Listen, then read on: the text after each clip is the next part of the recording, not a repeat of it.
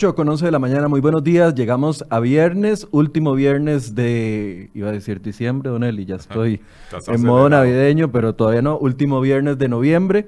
Y Viernes Negro, un viernes particular en el comercio. Bueno, vamos a, ver cómo se mueve. Nada más les recuerdo que hoy vamos a estarle dando cobertura a todo este tema del Viernes Negro en cdrhoy.com. Los invitamos desde ya para que escuche entrevistas que vamos a tener en la tarde donde expertos le van a hablar sobre las garantías que tienen ustedes con respecto a artículos que compren en promociones, etcétera, etcétera. Todo eso lo vamos a estar haciendo en la tarde. Mientras tanto, la agenda de la mañana va a estar enfocada en regla fiscal y vamos a conversar con el economista economista Eli Feinsay, que nos acompaña esta mañana. Don Eli, buenos días.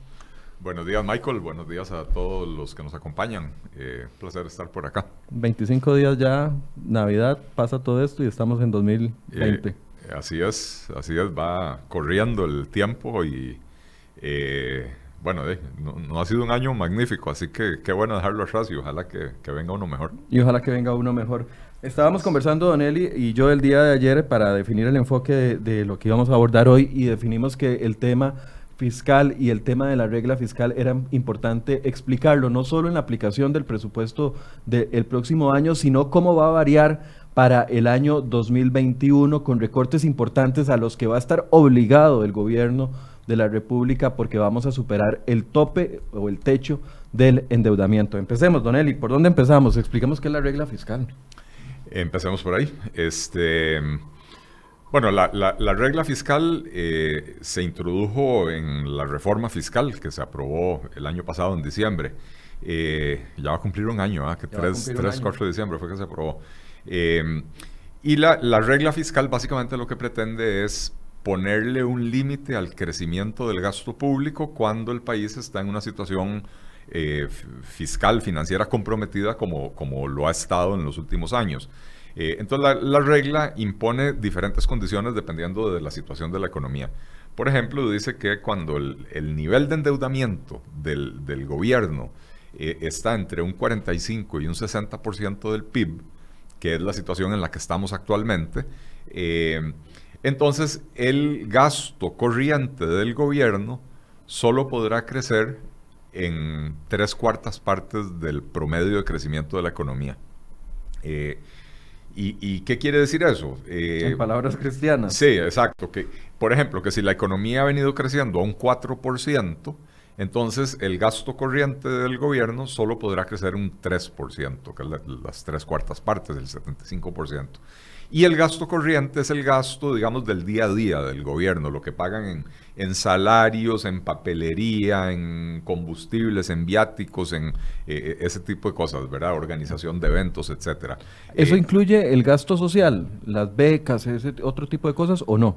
Eh, sí, Sí, sí lo incluye, ¿verdad? Este, porque lo, digamos, el otro, la contraparte sería eh, los gastos de capital. Y gastos de capital son los gastos que se hacen en bienes duraderos, ¿verdad? Cuando el gobierno construye carreteras, hospitales, compra equipamiento para esos hospitales o compra maquinaria para arreglar carreteras, etcétera, que son bienes, son, son bienes de capital, ¿verdad?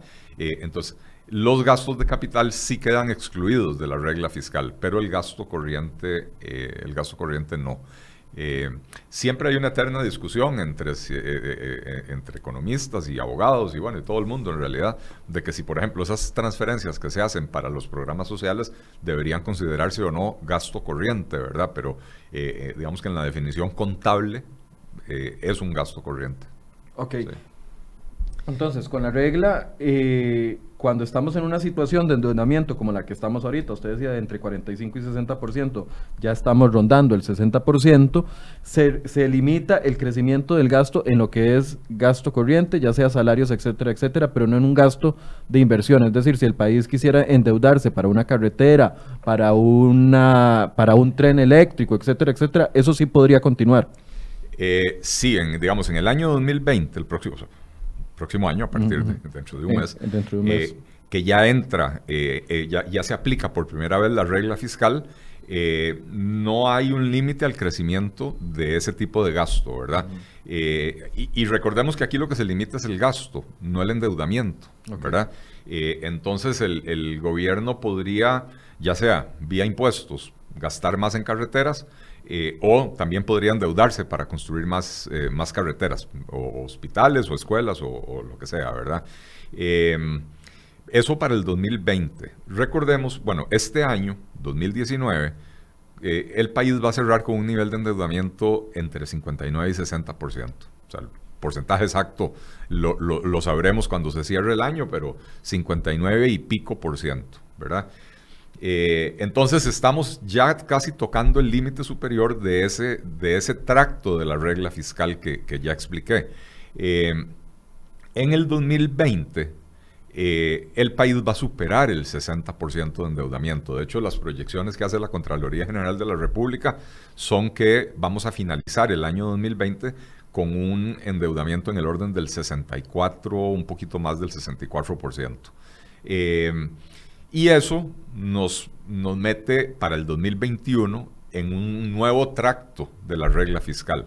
Porque la regla fiscal, decía yo, cuando, cuando el, endeudamiento está entre 45 y 60%, es la regla que ya expliqué.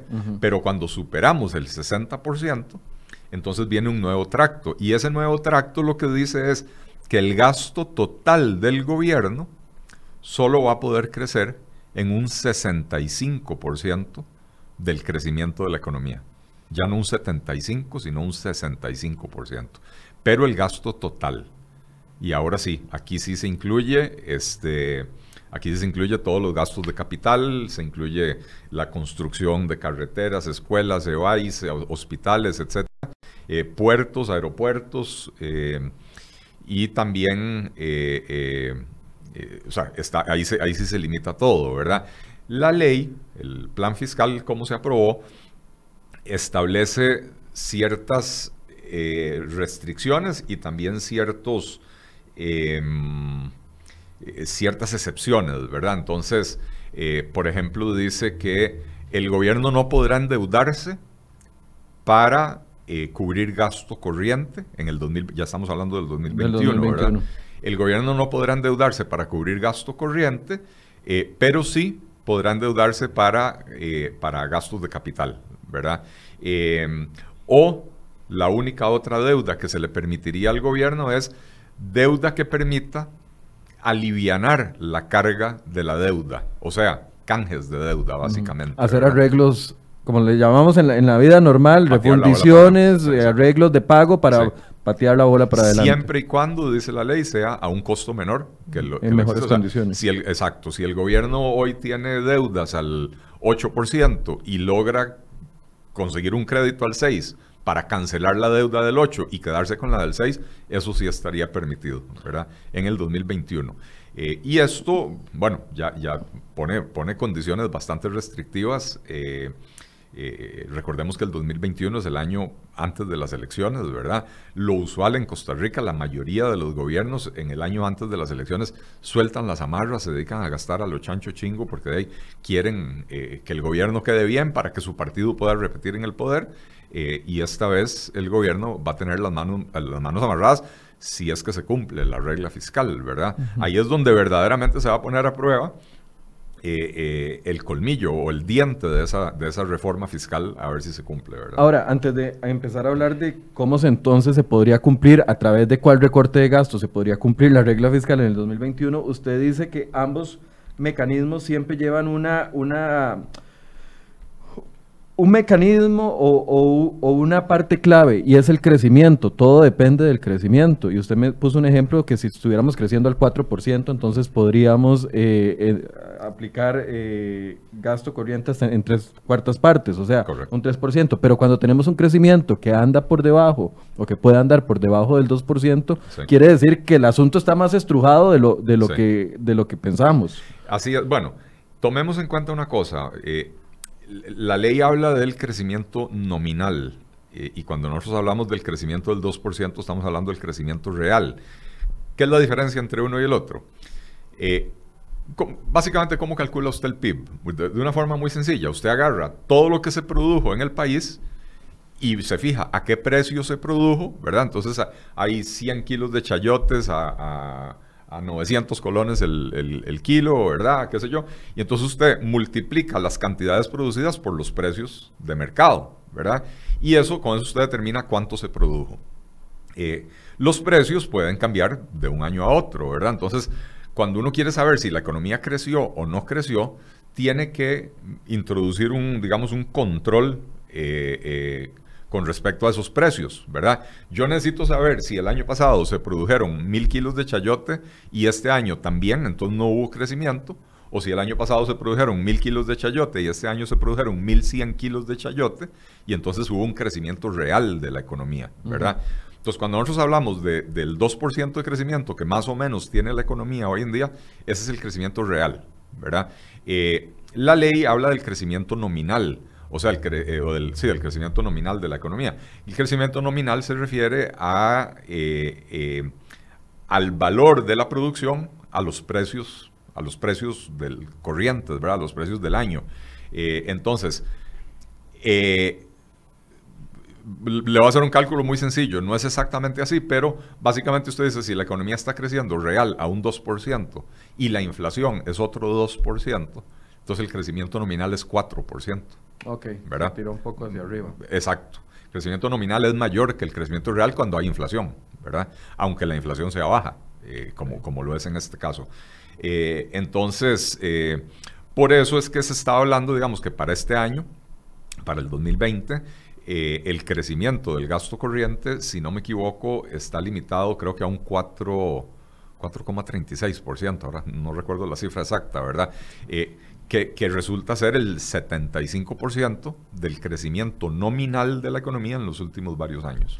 Ahora, traduciendo eso a cómo se aplica dentro del gobierno y dentro del funcionamiento del Estado, quiere decir que para el año 2021 el Estado va a estar obligado, sí o sí, a un mayor recorte de gasto porque a menos de que la recaudación crezca importantemente. Eh, ojo, em, dos cosas, dos, aclaraciones que hay que hacer con respecto a esto. Okay. Aquí no se habla de ningún recorte del gasto. Aquí se habla de que el gasto crezca menos. Ok. Ok.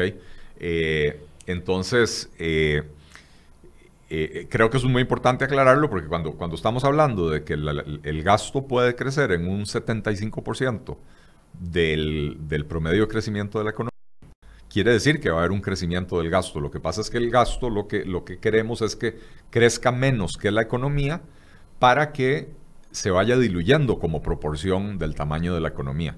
¿verdad? Em, si, nuevamente, ejemplos, números redondos.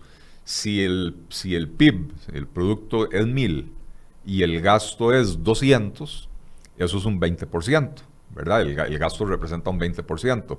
Eh, si la economía crece, digamos, a un 5%, entonces el próximo año ya no va a ser 1000, va a ser 1050. Pero si nosotros le decimos al gasto, no, usted solo puede crecer un 3%, entonces de 200 va a pasar a 206. Y cuando usted calcula 206 entre 1050, ya no es 20%, va a ser 19 algo, 18 algo, ¿verdad? Entonces, eh, eh, lo que está haciendo es que a pesar de que el gasto crece, representa una proporción menor del pastel total que es la economía. Entonces, esa es la primera observación. Eh, y la segunda es que se me olvidó que fue, dijiste algo al, yo dije que Yo dije que tendría que obligarse a un crecimiento, eh, a, un recorte de gasto o a aumentar la recaudación. Ah, eso. Eh, aunque aumente la recaudación, el gasto no puede crecer. Porque la ley, o sea, la, regla fiscal lo que dice es, eh, o sea, la, la regla fiscal amarra el crecimiento del gasto no a la recaudación, sino al crecimiento de la economía. Entonces, aunque la recaudación mejore, el gasto aún así no puede crecer más de lo que le permite la regla fiscal. Eh, y eso está diseñado de esa manera para, eh, eh, ojalá, empezar a provocar superávit fiscal. porque, ¿Por qué? Porque lo que, lo, que, lo que ocasiona esta preocupación que desemboca en que se apruebe una reforma fiscal es que el nivel de endeudamiento del país ya es insostenible. Ya los mercados financieros no confían en la capacidad del gobierno de Costa Rica de pagar su propia deuda. Por eso es que las tasas de interés suben, ¿verdad? Eh, la última vez que Costa Rica colocó eurobonos, eh, bueno, la penúltima, porque la última fue hace un par de semanas, la penúltima vez que Costa Rica colocó eurobonos lo había hecho a tasas de interés del orden del 4%. Ahora eh, que colocó hace 15 días, lo hizo a tasas en el orden del 6,5, 7,5%, ¿verdad? Ese, ese, esa elevación en la tasa de interés es un reflejo de la desconfianza de los mercados, ¿verdad? Eh, entonces, lo que, lo que desata la necesidad de aprobar la regla fiscal es el nivel de endeudamiento del gobierno. Eh, y entonces la regla fiscal amarra el, el, amarra el gasto al crecimiento de la economía para poder disminuir el endeudamiento del gobierno. Eh, si usted mejora la recaudación, aún así tiene el gasto amarrado, entonces puede generar o un menor déficit o tal vez con suerte, un superávit fiscal y ese superávit le sirve para pagar deuda, entonces disminuye el nivel de endeudamiento. Este primer presupuesto que se presentó el gobierno para el próximo año 2020 es, es un buen, se podría decir que es un buen ensayo para el inicio de una aplicación o de una costumbre de menor crecimiento de gasto, porque durante años estuvimos acostumbrados a, tener el gasto por la libre. recordemos, recordemos que en el primer año bueno, el primer presupuesto que presentó el gobierno de, de Luis Guillermo Solís eh, traía un crecimiento del 19%, eh, en un momento en que se proyectaba una inflación del 3%, que después terminó siendo cero. Ese año fue 0% la, la, inflación. Eh, y entonces, ese presupuesto de Luis Guillermo Solís tenía un crecimiento implícito real del 16%. 19% de crecimiento en el gasto, menos 3% de inflación. Eh, eso es absolutamente insostenible. De hecho, ese tipo de crecimiento, y, y aquí estamos hablando de Guillermo Solís, pero también el gobierno de Laura Chinchilla hubo un año donde el presupuesto, no, no, recuerdo ahora el monto en que creció, 12, 14%, una carambada así, ¿verdad? Ese, ese crecimiento desbocado del, del gasto público es insostenible, ¿verdad? Eh, y precisamente lo que pretende la regla fiscal es evitar que eso se repita. Eh, entonces sí, el presupuesto del 2020 es el primer presupuesto que se prepara eh, teniendo ya la regla fiscal aprobada. Pero con un panorama distinto al del, 2000, al del año 2021. Ah, claro, porque en el 2020 estamos en, en, ese track inferior del, de la regla fiscal, donde eh, eh, estamos entre 45 y 60% del, del, del de endeudamiento, ¿verdad? Y entonces el gasto corriente es el único que se limita a 75% del crecimiento del PIB. Para el 2021 caemos en una situación más delicada, que es que ya superamos el 60%, el 60 de endeudamiento eh, y entonces el, ahora ya va a ser todo el gasto, el gasto total, incluyendo los gastos de capital, los que no pueden crecer más de un 65% del crecimiento de la economía. ¿Cómo podríamos los ciudadanos ver traducido esa, esa matemática financiera del Estado eh, tan compleja en la vida cotidiana? Bueno, en el 2021 va a ser, va a ser muy, muy notorio. En el 2021 va a ser muy notorio porque, bueno, la regla fiscal está en el artículo 11 del capítulo, digo, del título, ¿cuál era el título tercero o el, título, cuarto? No lo tengo. El título cuarto el título cuarto de la reforma los fiscal, salarios. Correcto. El título cuarto de la reforma fiscal, que se llama Reforma eh, Responsabilidad Fiscal de la República, en el artículo 11 se establece la regla fiscal. En el artículo 13 se, habla de medidas extraordinarias. Y ojo lo que dice, en el caso de que se, aplique, se apliquen las condiciones del escenario D del artículo 11, que es precisamente el escenario de cuando se supera el 60% del, del endeudamiento, eh, se adoptarán las siguientes medidas extraordinarias. Ojo, no se ajustarán por ningún concepto las pensiones, excepto en lo que corresponde a costo de vida. Eso lo dice la ley, no es una especulación que usted tiene en este momento. No, no, no, esto, esto está en la ley. Porque, a ver, lograr ese, esa disminución del, crecimiento del gasto no es fácil. Entonces la ley misma señala cómo hacerlo, ¿verdad? Eh, entonces, no, no, no, habrá ajustes en, pensiones, excepto por costo de vida. Eh, Dice, no se realizarán incrementos por costo de vida en el salario base ni en los demás incentivos salariales. Y después viene ahí con unas explicaciones de que tampoco se puede hacer retroactivamente, etcétera, ¿verdad? Eh, o sea, que no hay aumento de costo de vida en los salarios, ni en las, ni en las anualidades o en los demás incentivos salariales. El gobierno no suscribirá, el gobierno central no suscribirá préstamos o créditos, salvo aquellos que sean un paliativo para la deuda pública o estén destinados a ser utilizados en gastos de capital. Eso es lo que, lo que te decía yo anteriormente. Eh, las únicas posibilidades de endeudamiento para el gobierno en el 2021 son que sea un paliativo para la deuda pública, o sea, que sea una deuda de menor costo que la que existe, para que entonces, para, para, poder entonces hacer un mejor manejo de esa, de esa, deuda, o que estén destinados a ser utilizados en gastos de capital. Eh, es decir, ya hay un proyecto encaminado, ya, ya, ya, estamos construyendo la Ruta 32, por ejemplo, y, había un plan de inversión. Eh, entonces, eh, créditos de ese tipo, la ley todavía los, los, los permitiría. Y después dice, el Poder Ejecutivo no podrá efectuar rescates financieros, otorgar subsidios de ningún tipo, eh, así como realizar cualquier otro movimiento que implique una erogación de recursos públicos a los sectores productivos, salvo en aquellos casos que la Asamblea Legislativa decida mediante ley, o, eh, que la Asamblea Legislativa mediante ley declare la procedencia del rescate financiero, ayuda o subsidio. Son eh, cuatro ámbitos que tocan directamente a los ciudadanos y a mí me preocupan los primeros dos y quisiera que hiciéramos énfasis en eso, en el de las pensiones y en el de los salarios. ok, bueno, eh, eh, a ver, ahí hay nuevamente una, afectación directa. Esto se refiere al gasto público, entonces se refiere únicamente a los salarios del sector público. no hay ningún motivo por el cual no hay salarial en el sector privado, eh, siendo que no es gasto público, ¿verdad? Eh, eh, pero eso se refiere específicamente a los salarios del sector público. y por eso también habla de los salarios base y los incentivos, que no es algo usual en el sector privado. Pero bueno, ahí hay una afectación importante para ese 15 o 18% de los costarricenses que están empleados en el sector público. Creo que esto es un reconocimiento por parte del legislador de que buena parte del problema eh, del déficit fiscal en el que nos metimos en los últimos 10 años vino precisamente por el aumento desmedido en las remuneraciones del sector público. Y entonces ahí se aprieta la tuerca. Em, y en el tema de pensiones, básicamente ahí lo que están diciendo es, por costo de vida sí se lo vamos a ajustar.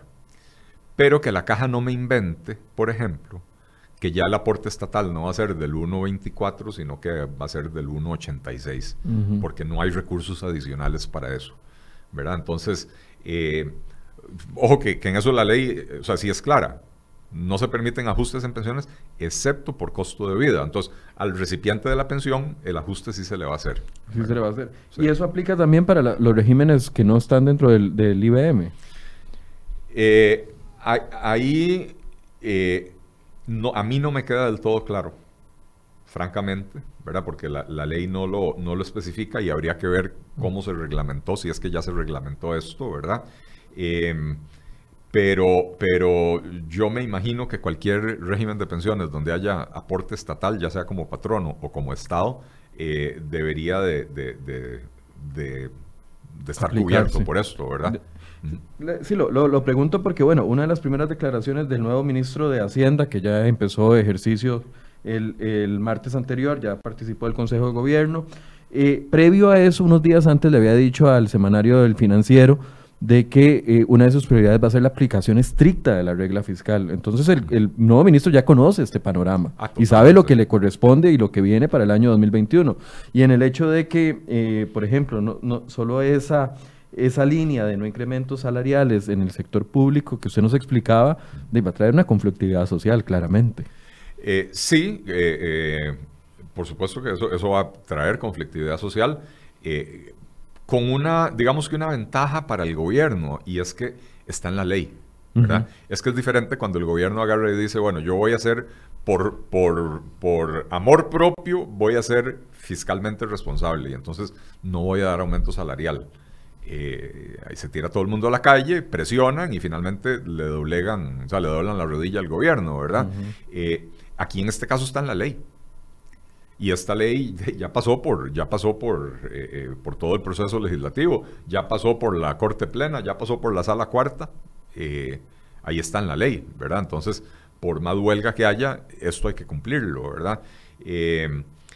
y si se aprueba, y ojalá que así sea, la, la, la, reforma al derecho de huelga, entonces también esa conflictividad social va a tomar una forma distinta de la que hemos visto en los últimos años, ¿verdad? Que son esos bloqueos interminables, donde, huelgas eh, eh, sin, sin, ¿cómo se llama? Eh, huelgas infinitas y contra políticas públicas que no necesariamente son precisamente contra el patrono, etcétera.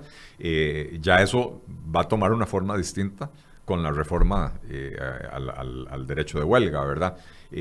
así que de, yo creo que el, ministro de Hacienda, a ver, que es una persona muy capacitada, muy inteligente, que eh, el hecho de que no haya estado en Costa Rica trabajando los últimos años no quiere decir que eh, que, no sepa cómo funcionan estas cosas. Él ha estado trabajando con 35 gobiernos del mundo por medio de, su puesto en el Banco Mundial, precisamente implementando este tipo de cosas, ¿verdad? Entonces, eh, eh, él sabe perfectamente lo que esto significa. Esto confirma una vez más, Don Eli, que la implementación de la reforma fiscal no era cuestión de meses, días o, hasta un año, porque aquí estaríamos viendo la implementación de una ley aprobada en diciembre del 2018, incluso a, a 2021 y 2022 porque eso era la otra pregunta. Este panorama, digamos, de que superemos el 60% del endeudamiento, ¿se corrige en corto, mediano plazo? Eh, mediano o, largo plazo. De acuerdo a, las, a las propias proyecciones del gobierno y del Banco Central, cuando, cuando,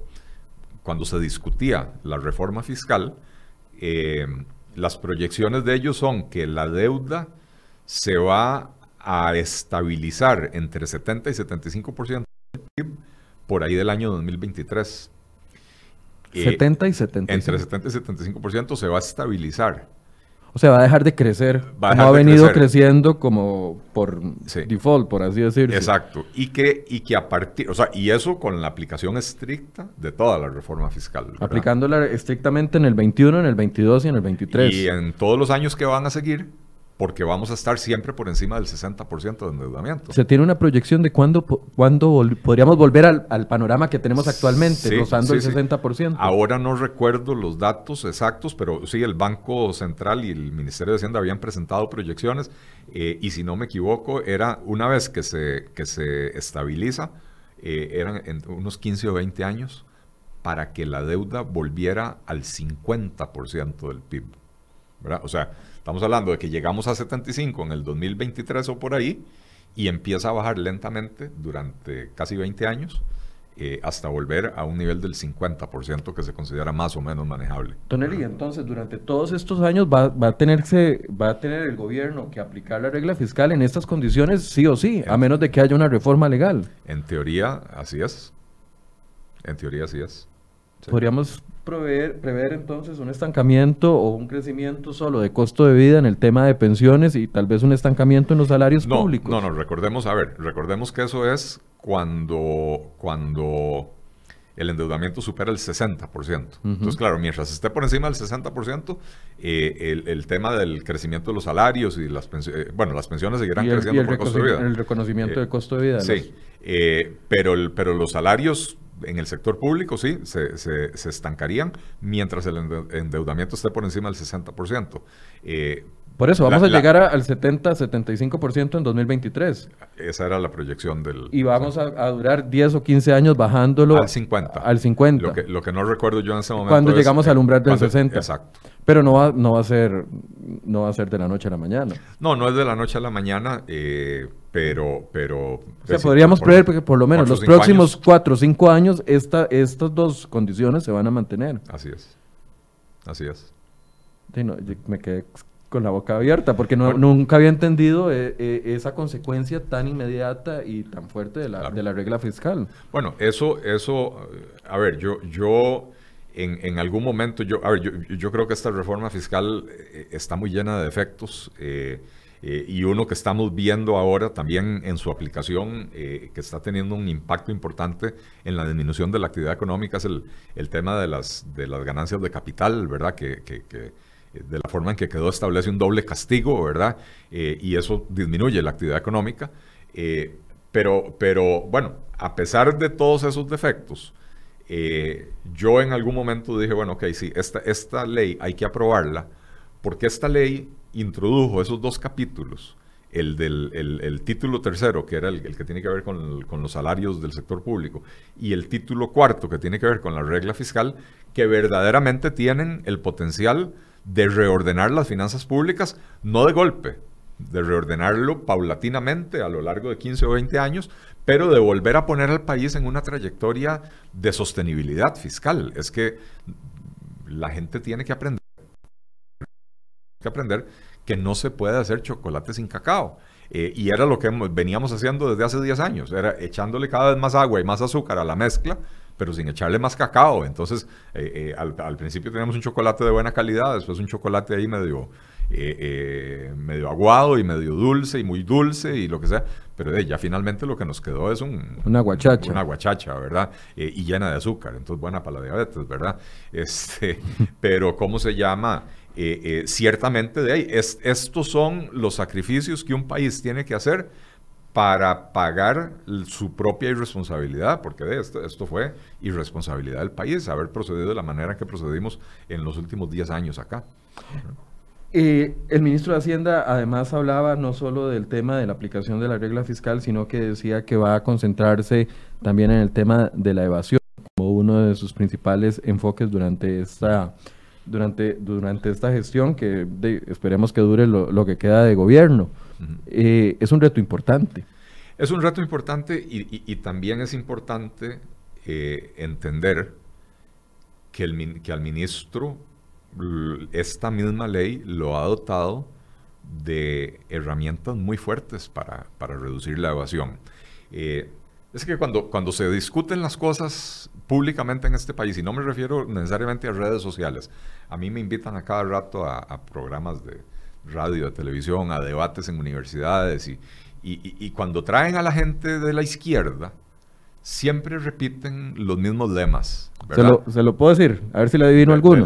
claro, no. Un 8% de evasión fiscal y reconocido por el mismo Ministerio de Hacienda es el lema principal de, de la NEP y de don Albino Vargas, por ejemplo. Sí, sí, sí, y, y, de algunos, de algunos eh, economistas también de, de, la izquierda, del Frente Amplio, etcétera, ¿verdad?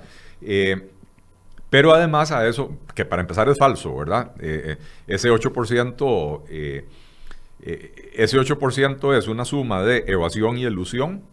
La ilusión puede no gustarnos, pero la ilusión es aprovechar los portillos que dejó la ley para disminuir lo que uno paga de impuestos y eso es perfectamente legal.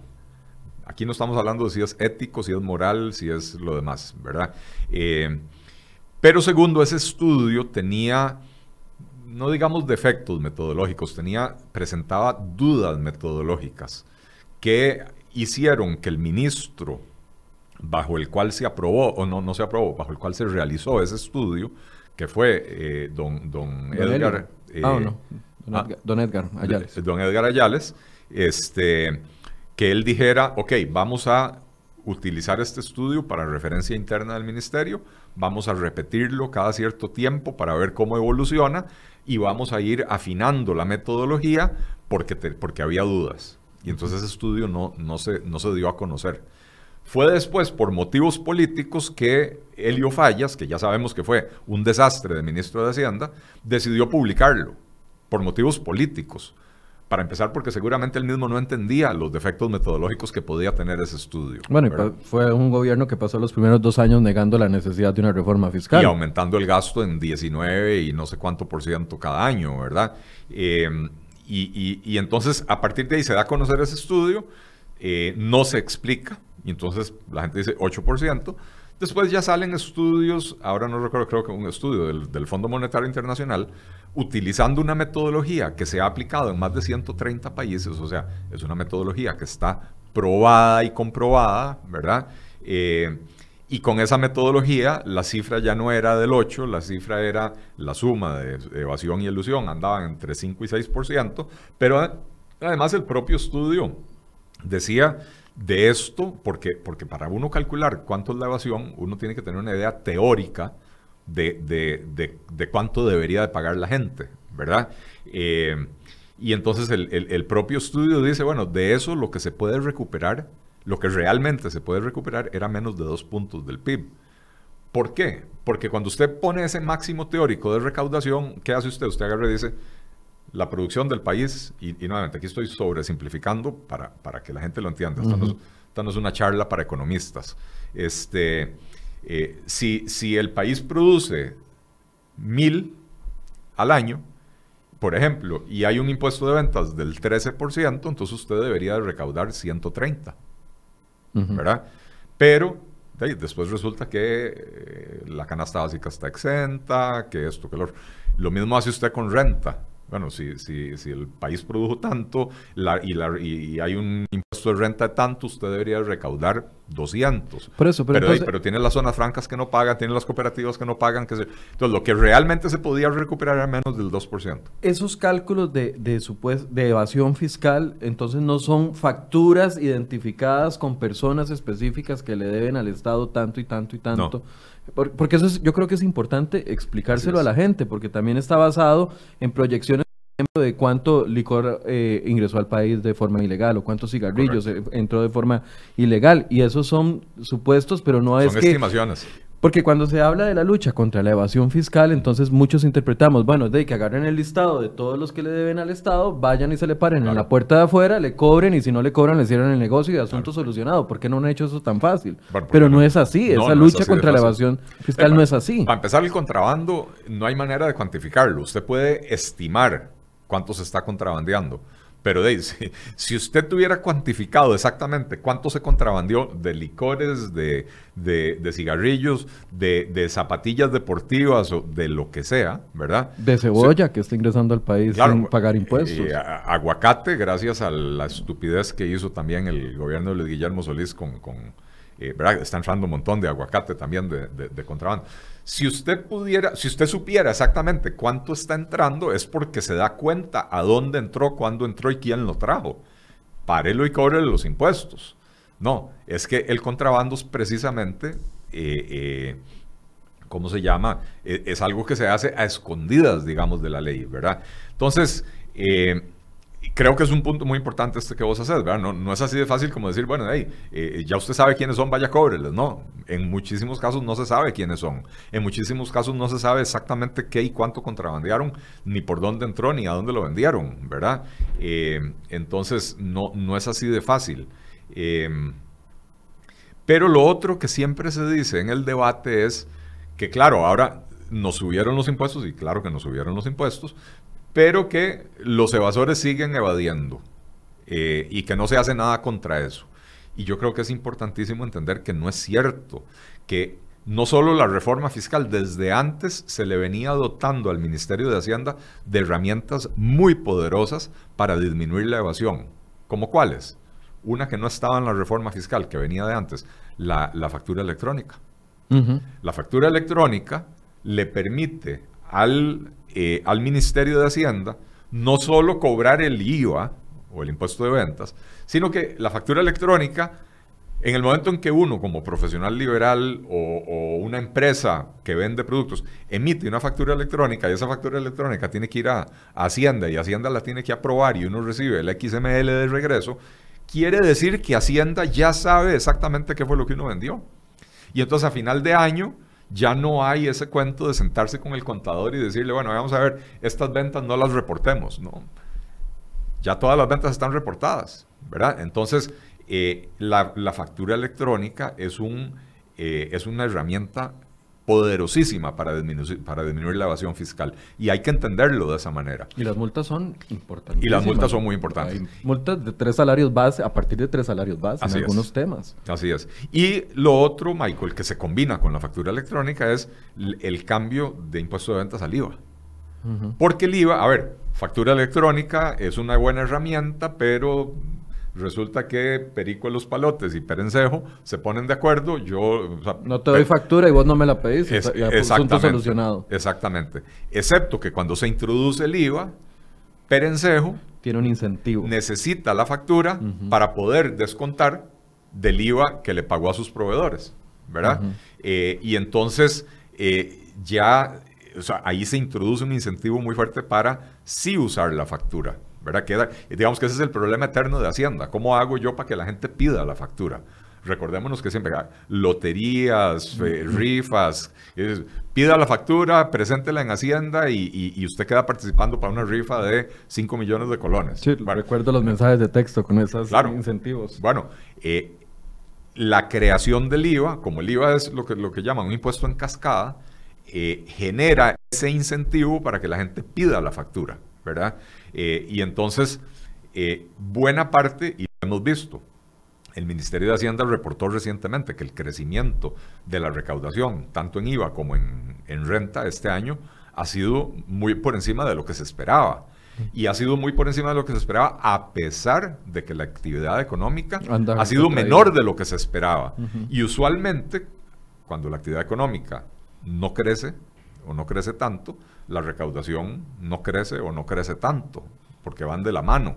Eh, entonces, si hay un aumento en la recaudación y, con una economía deprimida, quiere decir que estas herramientas están funcionando. Entonces, no, no es tan fácil evadir impuestos como popularmente lo creemos y cada vez que hablamos de este tema y si me voy a los comentarios que estamos escuchando, eh, viendo, ahorita la gente sigue con ese nivel de desconfianza de que los impuestos se van y se van y que los ricos no pagan y que los pobres son los que están pagando impuestos. estas, estas nuevas herramientas eh, establecen una lucha contra eso. Yo, yo, no puedo contestar a, la pregunta de, digamos, vos dijiste, no es tan fácil evadir. Yo no sé qué tan fácil sea evadir, ¿no? porque yo no estoy en esa actividad. Y entonces eh, eh, nunca me he puesto a pensar cómo lo hago, es fácil o es difícil. Pero sí, ciertamente, hoy es más difícil evadir impuestos que hace un año. Por la entrada en vigencia de la reforma fiscal, por la entrada en vigencia del IVA eh, y por la aplicación de la factura electrónica que fue obligatoria creo que desde julio del año pasado, ¿verdad? Entonces, eh, en el 2019 fue más difícil evadir impuestos que en el 2017, sin lugar a dudas. Sin lugar a dudas. Y lo estamos viendo en los niveles de recaudación. ¿Y se podrán implementar nuevos, nuevos esfuerzos para luchar contra esa evasión? Ya que la, todavía no hemos tenido la oportunidad de entrevistar al, al ministro de Hacienda, de quien ya pedimos una entrevista desde hace varios días pero eh, ya que él pone el foco en que va a luchar contra la evasión fiscal, o sea, quedan tareas por hacer. Yo, creo que, que como toda eh, actividad humana, como, toda, como todo plan humano, siempre es perfectible, ¿verdad? Entonces, probablemente eh, en el Ministerio de Hacienda se les podrán ocurrir mil formas de apretar más las tuercas, ¿verdad? también tiene que haber un análisis de costo-beneficio. A veces hay ciertas cosas que se pueden hacer para aumentar la recaudación en un millón, pero hacerlo pero cuesta 3 millones. Eh, que es la, discusión, por ejemplo, que hemos tenido en los últimos meses en Costa Rica sobre eh, eh, este tema del rastreo de, los licores. al final de cuentas, pues no, no se ha dado la última palabra. Lo que Hacienda estimó es que la recaudación sería mucho menor que el costo del sistema. y entonces eso no vale la pena hacerlo. O sea, ¿para qué me gasto yo 3 millones de colones para evitar que usted vada un millón? Me sale más barato dejar que usted vada el millón, ¿verdad? Entonces hay que buscar otras formas de, evitar la, evasión, ¿verdad? Eh, entonces, creo que el Ministerio de Hacienda tiene que hacer ese, ese balance muy delicado, ¿verdad? También de, pensar en qué momento se hacen ese tipo de cosas, ¿verdad? Porque eh, ciertamente la, actividad económica está deprimida, ¿verdad? Y en la medida que usted aprieta más, más duro, más difícil es recuperar esa, esa actividad económica, ¿verdad? A mí me, no me preocupa, pero porque no sé si, si alguien se lo preguntó en, en ese momento, pero el hecho de que todavía no se esté hablando de la lucha contra la informalidad, eh, también a uno le, le, genera algún tipo de, de duda de, del enfoque. A ver, voy a tratar de explicarme. Estoy dando la oportunidad porque no sé si alguien le preguntó al ministro de Hacienda si uno de sus enfoques va a ser el tema de la lucha contra la informalidad, que ya anda en un 46%, pero eh, poniendo, digamos, los ejemplos de los sectores que han venido a hablar acá enfoques con respecto a que es eh, eh, Hacienda aprieta o aprieta las tuercas contra la gente que ya está pagando impuestos y que por, por fuera hay un montón de gente informal que no está dentro de la actividad y que está siendo invisible para Hacienda, donde se podría recaudar más, eso también debería estar en la lucha contra la evasión. Eh, definitivamente, Eh, no sé si logré explicarme. Bueno, yo, yo, por lo menos sí lo, sí lo entendí perfectamente. y creo que es un punto importantísimo. al final de cuentas, cuando, cuando uno ve las cifras de recaudación de este país, los grandes contribuyentes, que son menos de 500 empresas, son responsables de dos terceras partes de lo que se recauda en el país. Entonces, por más que usted apriete las tuercas, eh, solo hay una cierta cantidad de leche que esa vaca puede dar, ¿verdad? Eh, y si usted tiene 120 mil empresas registradas en el país, pero solo 450 aportan dos terceras partes, eh, hay que buscar en otros lugares también. y la informalidad, en, en específico, en el tema que vos estás hablando, en el empleo, porque son dos tipos de informalidad. Uno es la informalidad en el comercio, en, el comercio, en la, en, en, la, en la, en el empresariado, digamos, y la otra es la informalidad en el empleo, ¿verdad? Una van de la mano, porque si, si uno tiene un montón de empresas informales, eso genera un montón de empleos informales, ¿verdad? Eh, pero la informalidad en el empleo, más que efectos en la recaudación de Hacienda, tiene efectos en la recaudación de la caja. correcto. Porque si, si las personas trabajan fuera del sistema, no están cotizando para el seguro de salud, no están cotizando para pensión, etc. Eh, y entonces el principal afectado es el, el, sistema previsional costarricense, el sistema de salud y el sistema de pensiones eh, costarricenses, ¿verdad? Porque al final de cuentas hay un montón de gente que algún día van a necesitar los servicios de salud, aunque no hayan cotizado, y también hay un montón de costarricenses que algún día van a llegar a, la tercera edad y van a llegar a una etapa en sus, en sus, vidas en las que tal vez ya no pueden trabajar o no pueden producir tanto como antes y no tienen de qué mantenerse porque no tenían una pensión. Entonces terminan volviendo a ser una carga para el Estado, ¿verdad? Eh, entonces el enfoque tiene que ser desde la caja más que desde el Ministerio de Hacienda. Yo espero que don Rodrigo eh, pueda eh, influir incidir en las autoridades de la caja que hasta ahora se han mostrado reacias. Eh, y el problema es un problema porque, porque había un enfrentamiento entre ministros, bueno, entre la, ministra, y el presidente de la caja. Esperemos que eso se haya subsanado con el nuevo ministro. Bueno, vamos a ver, vamos a ver si, si, si se subsana o no se subsana, porque al final de cuentas lo que hay es una, una divergencia ideológica importante. Eh, en la caja ven al, al informal prácticamente como un criminal. Usted no está, eh, eh, eh, don Michael, resulta que descubrimos que usted estaba haciendo unas consultorías y, no, las reportó, o usted nada más está registrado en la caja como empleado de CR hoy, pero usted nos reportó esas consultorías suyas y, usted debió haber pagado tanto para la seguridad social. Entonces le vamos a cobrar 10 años para atrás, multas y otro montón de carambadas.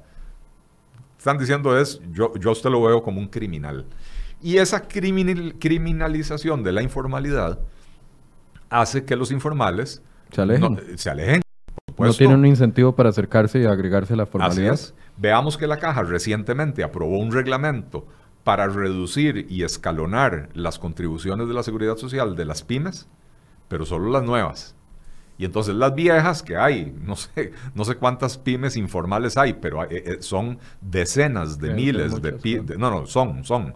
Eh, no, no recuerdo la cifra exacta, pero son en las decenas de miles de pymes que están en la informalidad y entonces no, ninguna tiene ningún incentivo para venir a formalizarse, ¿verdad? Eh, y entonces, eh, al final de cuentas, estamos poniendo en riesgo absolutamente todo, claro. ¿verdad? Eh, hay un reportaje de estos días de, de tu colega eh, Gerardo Ruiz. Eh, Gerardo Ruiz, yo no sé qué, me pasa. Yo Gerardo le cuesta, le cuesta mucho lo conozco desde hace años, debe ser muy agarrado. Eh, desde hace años lo conozco a Gerardo. A mí nunca me ha invitado ni un café, entonces puede que sea eso. No, mentira, Gerardo. Gerardo es un muy buen compañero. No, no, no, y es un excelente. De hecho, va a estar con nosotros el lunes aquí en Enfoques, de una vez lo anuncio, vamos a estar abordando el tema de Infocop y cómo Gerardo le ha dado seguimiento a todas estas eh, denuncias que hubo con respecto al tema de Infocop. El lunes va a estar nuestro compañero Gerardo Ruiz acá en la mesa de enfoques junto con unos invitados que tenemos para el día lunes. Me, sirvió para dar el anuncio. Bueno, comercial. Sí. Bueno, decía yo, hay, hay un reportaje de, ayer, del 28 de noviembre, de Gerardo Ruiz, que si no me equivoco, eh, eh, lo pusieron en los comentarios del, No, ese no, pusimos el otro, eh, el, otro, pero sí, también ah. vamos a agregar este de, las pensiones. Este reportaje se titula Déficit de regímenes de pensiones llegará a 2,2% del PIB en el 2020. y, y el titular se queda corto, porque esto es únicamente de las pensiones con cargo al presupuesto. Pero si uno calcula el déficit de las pensiones del Poder Judicial, el déficit del IBM, el déficit, eh, es mucho más que esto, ¿verdad? Eh, y entonces, ¿qué, ¿qué, es lo que estoy queriendo decir con esto, Michael?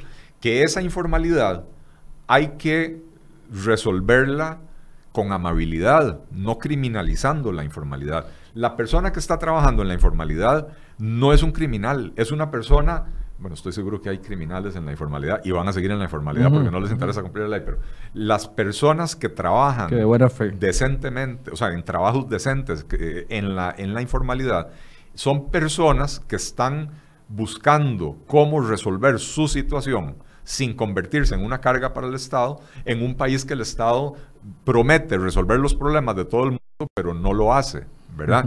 Eh, y entonces son personas que van y ponen una venta de frutas en, en, la calle, eh, eh, no sé, personas que ponen un tallercito de costura, un salón de belleza en el garaje de la casa. que estoy seguro que no están aspirando a una pensión del régimen no contributivo de solamente 105 mil colones. o sea que aspirarían con todo el esfuerzo que han hecho a una pensión decente, pero que por, por los altos costos no se pueden formalizar y ahí están perdiendo incluso la oportunidad de un financiamiento. Cuando, cuando vos te constituís en empresa, eh, entonces automáticamente el 26%, 26-27% de tus ingresos va todos los meses a la caja eh, en, contribuciones de seguridad social. Aparte de lo que tienen que aportar los trabajadores, tus trabajadores. Entonces te encarece enormemente la, planilla. Y aparte de ese 26% que va para la caja, de, tenés que empezar a pagar renta.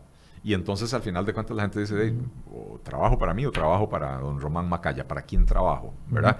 Entonces la gente termina eh, eh, haciéndolo en la informalidad. Antes de que se nos agote el tiempo, quiero abordar el tema de, gasto público, que yo sé que merecería un programa eh, completo, pero antes, doña Catina, nos, doña Catina de León Rodríguez nos hace una pregunta que creo que nos sirve mucho en el contexto que estábamos hablando de evasión. Dice, si en un supermercado yo no pido la factura electrónica, ¿ellos pueden evadir los impuestos de mi compra o su caja registradora está conectada al Ministerio de Hacienda? Bueno, los supermercados y, en general las cadenas y, qué sé yo, que son más visibles y más grandes, eh, usualmente tienen un régimen simplificado y entonces eh, ellos no emiten una factura electrónica, emiten un tiquete electrónico y eso él tiene, para, para efectos de Hacienda, tiene el mismo valor, ¿verdad? Eh, o sea, Hacienda se entera cuánto vendió el supermercado. Por el tiquete. sí, claro. Ahora, si usted está yendo a una pulpería allá perdida en un pueblo a eh, eh, eh, a 45 minutos de San José, para, al cual usted tiene que llegar con, un doble tracción porque no hay otro acceso, muy probablemente en esa pulpería no están emitiendo ticket electrónico ni, ni, factura electrónica ni le están reportando nada al Estado, ¿verdad? Pero, pero en el supermercado y, en muchos restaurantes y sodas y qué sé yo, tienen el régimen simplificado y entonces decir, no, no emiten formalmente la factura electrónica, pero el tiquete que emite la caja es tiquete electrónico para efectos de la...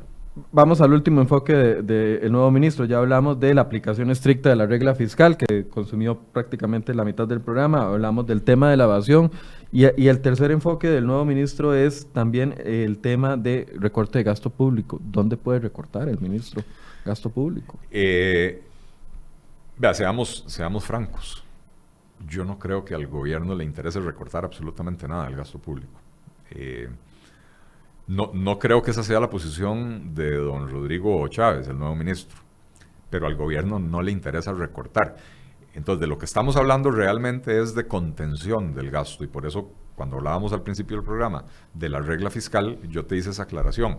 Ojo que no estamos hablando de recortar el gasto, estamos hablando de hacerlo crecer menos que la economía para ir diluyendo su importancia en el pastel total de la economía. Ahora, ¿a dónde se pueden recortar gastos? Eso tendría que entrar en la reforma del Estado. Eh, y yo percibo que el gobierno no quiere hacer una reforma del Estado que redunde en recortes del gasto. Eh, ¿Por qué digo yo que en la reforma del Estado? Porque reconocemos los costarricenses hoy en día, creo que hay bastante claridad de que el tamaño del Estado se volvió inmanejable de que hay instituciones que ya no cumplen ninguna función útil para la sociedad. Y hay otras instituciones que a pesar de que sí tienen funciones útiles, en realidad están duplicadas o triplicadas con otras, ¿verdad? Entonces, cerrar las que no cumplen una función útil para la sociedad y fusionar las que sí hacen algo útil, pero que se duplican con otras instituciones, eh, eso provocaría un ahorro, o sea, un recorte real de gastos, ¿verdad? Pero aunque el ministro lo diga, esa no es la posición de don Carlos Alvarado. Esa no es la posición de don Carlos Alvarado. Aquí lo dijo claramente ahí donde usted está sentado. lo dijo aquí, se lo dijo a, los colegas suyos del Observador en una entrevista. ¿Y cómo se llama? Eh, y Pilar Garrido, la ministra de, Planificación, que es la que ha estado a cargo de este proyecto de reforma del Estado, también tiene una, una visión bastante similar en el sentido de eh, no, vamos a, no vamos a recortar nada, ¿verdad? Eh, tienen una visión romántica, idílica y además engañosa de que ellos pueden introducir más eficiencia en el Estado. Usted no va a introducir eficiencia en un aparato estatal cuando usted tiene 23 instituciones y 45 programas dedicadas a combatir la pobreza y no reduce ni la cantidad de instituciones ni la cantidad de programas y no los fusiona y no reduce la pobreza durante 25 años, ¿verdad? Eh, entonces, eh, el hecho de que usted haga que sus funcionarios gasten menos papel higiénico eh, o los obligue a ir al baño en la casa antes de venir a trabajar, con eso usted no va a lograr una diferencia en, en los índices de pobreza, ¿verdad? Entonces, pero ahí es donde estarían las fuentes de recorte del gasto. En lo que es el gasto corriente, es muy difícil recortar más porque mucho de ese gasto corriente está comprometido por ley, por constitución, etcétera, eh, y, no sé si dos terceras partes, más del 60% del gasto son salarios, y entonces no, no se pueden recortar, ¿verdad? Ok. Una conclusión, Don Eli. he hablado mucho hoy, de, voy a dejarlo tomar agua. Una conclusión con respecto a estos retos y también sobre el tema de la de la regla fiscal. De verdad que hoy, hoy, hoy, aprendí mucho porque no sabía lo que usted nos explicaba de las consecuencias a partir del 2021, consecuencias que se van a sostener en el tiempo. En el tiempo, como, siempre y cuando, como decías vos, que no haya una reforma legal, ¿verdad? Porque capaz que los diputados mismos se asustan de, de, de, los efectos de lo que decidieron eh, y dicen, uy, no, relajemos esta carambada, ¿verdad? Eh, que sería un grave error, sería un grave error. Sería un paso atrás. Sería un paso atrás. Eh, a ver, Costa Rica el año pasado estuvo a punto de caer en un precipicio profundo. Eh, y la aprobación de esta, de esta reforma fiscal, con todo lo que nos disgusta, eh, fue un paso importante para evitar haber caído en ese precipicio. Todavía no estamos lejos del precipicio, seguimos, seguimos estando ahí al borde. Eh, y no caer va a depender de la aplicación estricta de esta reforma fiscal y en particular la aplicación estricta de los capítulos que tienen que ver con el gasto público. Eh, hay, hay, dos formas de poner en orden las finanzas, bueno, hay tres formas de poner en orden las finanzas públicas. Una es subir los impuestos, subir los ingresos. Bueno, ya eso lo hicimos. En la reforma fiscal ya eso se hizo. Aunque algunos están muy tentados a seguir en la fiesta, ayer hablábamos de eso. Ah, no, no, claro. Eh, eh, sigue habiendo un montón de proyectos de ley en la Asamblea Legislativa que, que proponen aumentar impuestos para las más variadas causas, ¿verdad? Pero bueno, ya eso lo hicimos y la economía está estancada. No podemos seguir pretendiendo subir los impuestos para salir del problema. Entre más impuestos, más disminuye la actividad económica, ¿verdad? Pero bueno, ya eso lo hicimos. Usted sube los ingresos y ahora tiene que recortar los gastos. Más bien, usted tiene el gasto aquí, para los que están ahí, usted, usted tiene el gasto aquí y los ingresos aquí. Usted sube los ingresos, baja los gastos y cierra la brecha. De eso se trata, disminuir el déficit fiscal. Entonces, ya hicimos lo de subir los impuestos. También aprobamos lo de disminuir el gasto, pero ojo, no es, que, no es que vamos a recortar el gasto, es que vamos a hacer que a lo largo de 20 años el gasto crezca lentamente, más lentamente que la economía, para que como porcentaje del PIB el gasto sea cada vez menos importante. Eh, entonces, decía yo que hay tres maneras, subir los impuestos y tocar el gasto. En el gasto hay dos maneras. Una es recortar el gasto, que hay muchas personas que quisiéramos que se recorte el gasto y es una forma más, más abrupta, digamos, de lograrlo. Y la otra es diluir el gasto en el tiempo, que fue la que se aplicó en la reforma fiscal. Yo en lo personal creo que es necesario hacer una combinación, ¿verdad? Eh, yo no creo... Claro, podemos ayudarnos con el cierre del CNP, por ejemplo. Eh, por, por, ejemplo. O, como decía, metamos aquí un poco de, jocosidad en el asunto. De ahora, ahora que resulta que el agua es inflamable, eh, cerremos Recope. ¿Para qué necesitamos Recope si ya, ya puede manejar todo el tema de, la combustión? Solo este quiere llenar los, los, carros en los tubos de, derecho de la UCR. Exactamente, ¿verdad? porque esa agua es inflamable. Ojo, yo, yo yo sí creo que hay mucho que cerrar en el, en el aparato estatal, pero yo no creo que haya que cerrar nada más por cerrar, nada más por recortar el gasto. Porque si usted no lo hace de manera inteligente, de manera pausada y bien pensada, puede provocar problemas mayores. Si usted cierra un servicio esencial, eh, entonces recortó el gasto, pero dejó un montón de gente en problemas. Y esa gente en problemas termina llegando a ponerle la mano al Estado para que le ayude a resolverlo. Entonces, eh, esa no es la forma. Eh, la forma es buscar recortes que le permitan a usted mejorar la eficiencia. O hablemos de Habdeba, por ejemplo, que nos salió carísimo cerrarlo o cerrar parte de, bueno, de, cortar ahí el gasto. Tal vez un mejor ejemplo, Michael, el, el Bancrédito. Ah, bueno. Bancrédito, porque, porque Bancrédito se debió cerrar cuatro o cinco años antes de lo que se cerró. Bueno, en realidad se debió cerrar 20 años antes, pero, pero se pudo haber cerrado cuatro o cinco años antes eh, y las autoridades se rehusaban a cerrarlo por, por un prurito ideológico, por decir, no, no, no, eh, eh, bajo mi mandato no se cierran instituciones públicas. Exacto. Nadie quiere que se le cierre un banco en sus cuatro años de gobierno. así es. Pero de cuando lo, lo intentaron rescatar y entonces cuando hubo que cerrarlo, fueron mayores las pérdidas porque se perdieron las pérdidas del banco más el intento de rescate que se le había hecho al, banco, ¿verdad? Eh, entonces, cuando yo hablo de recortes con sentido, recortes que sí permitan mejorar la eficiencia, bueno, daba un ejemplo anteriormente. 23 eh, instituciones y 45 programas dedicados al combate a la pobreza no logran reducir la pobreza. bueno, ¿Por qué no disminuimos la cantidad de instituciones, fusionamos los programas, eh, nos ahorramos un montón de, eh, procedimientos burocráticos, de planilla en, temas meramente administrativos, legales, jurídicos, etcétera, y, y, entonces destinamos más recursos al combate a la pobreza? en Costa Rica tenemos un montón de políticas de desarrollo sectoriales. Eh, políticas para, para, el sector comercio, para el sector industrial, para el sector agrícola, para el sector turístico, etc.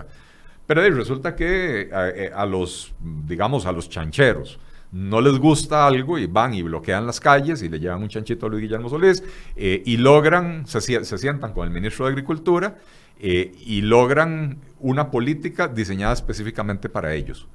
Puede ser que esa política sea contraria a las necesidades del sector comercial. ¿Verdad? Eh, pero como el ministro de Agricultura no tiene que lidiar con los comerciantes, no le importa.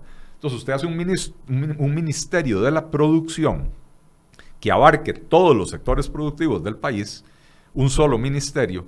Entonces, cuando los chancheros vienen a protestar y el ministro se tiene que reunir con ellos, ese ministro tiene que estar pensando, mañana me tengo que reunir con los industriales, pasado mañana me tengo que reunir con los hoteleros y en 15 días me voy a reunir con los comerciantes. Entonces, lo que yo le, lo que yo le prometa a estos tiene que ser compatible con lo que le pueda prometer a los demás.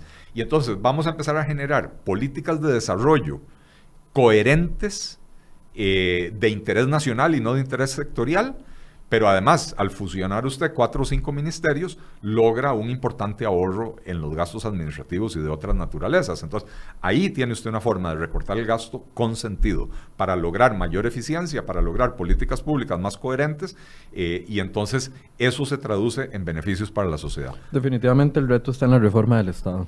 El reto está hoy el reto está en la reforma del Estado. Hay que ver si, si, definitiva, si este gobierno quiere entrarle a ese tema o si la iniciativa legislativa todavía da la cuerda para poder entrarle de manera fuerte al eh, tema. Eh, el, problema es que se va acabando el tiempo, ¿verdad? y ya ahorita entramos a elecciones y todo cambia. Así es. Bueno, muchas gracias, Don Eli, por cerrar la semana con nosotros. Placer, Michael, como siempre, estar por acá. Bien, y gracias a ustedes por su compañía. Ya les eh, extendí la invitación para el lunes a partir de las 8 de la mañana acá en Enfoques y hoy a partir de las 12 y 30 vamos a tener una transmisión especial con respecto al Viernes Negro y también muchas recomendaciones. Van a venir invitados que van a estarle dando a ustedes recomendaciones con respecto a ofertas, garantías, etcétera. Así que ojalá que aprovechen para hacer sus preguntas y sus comentarios. Muchas gracias por su compañía y muy buenos días.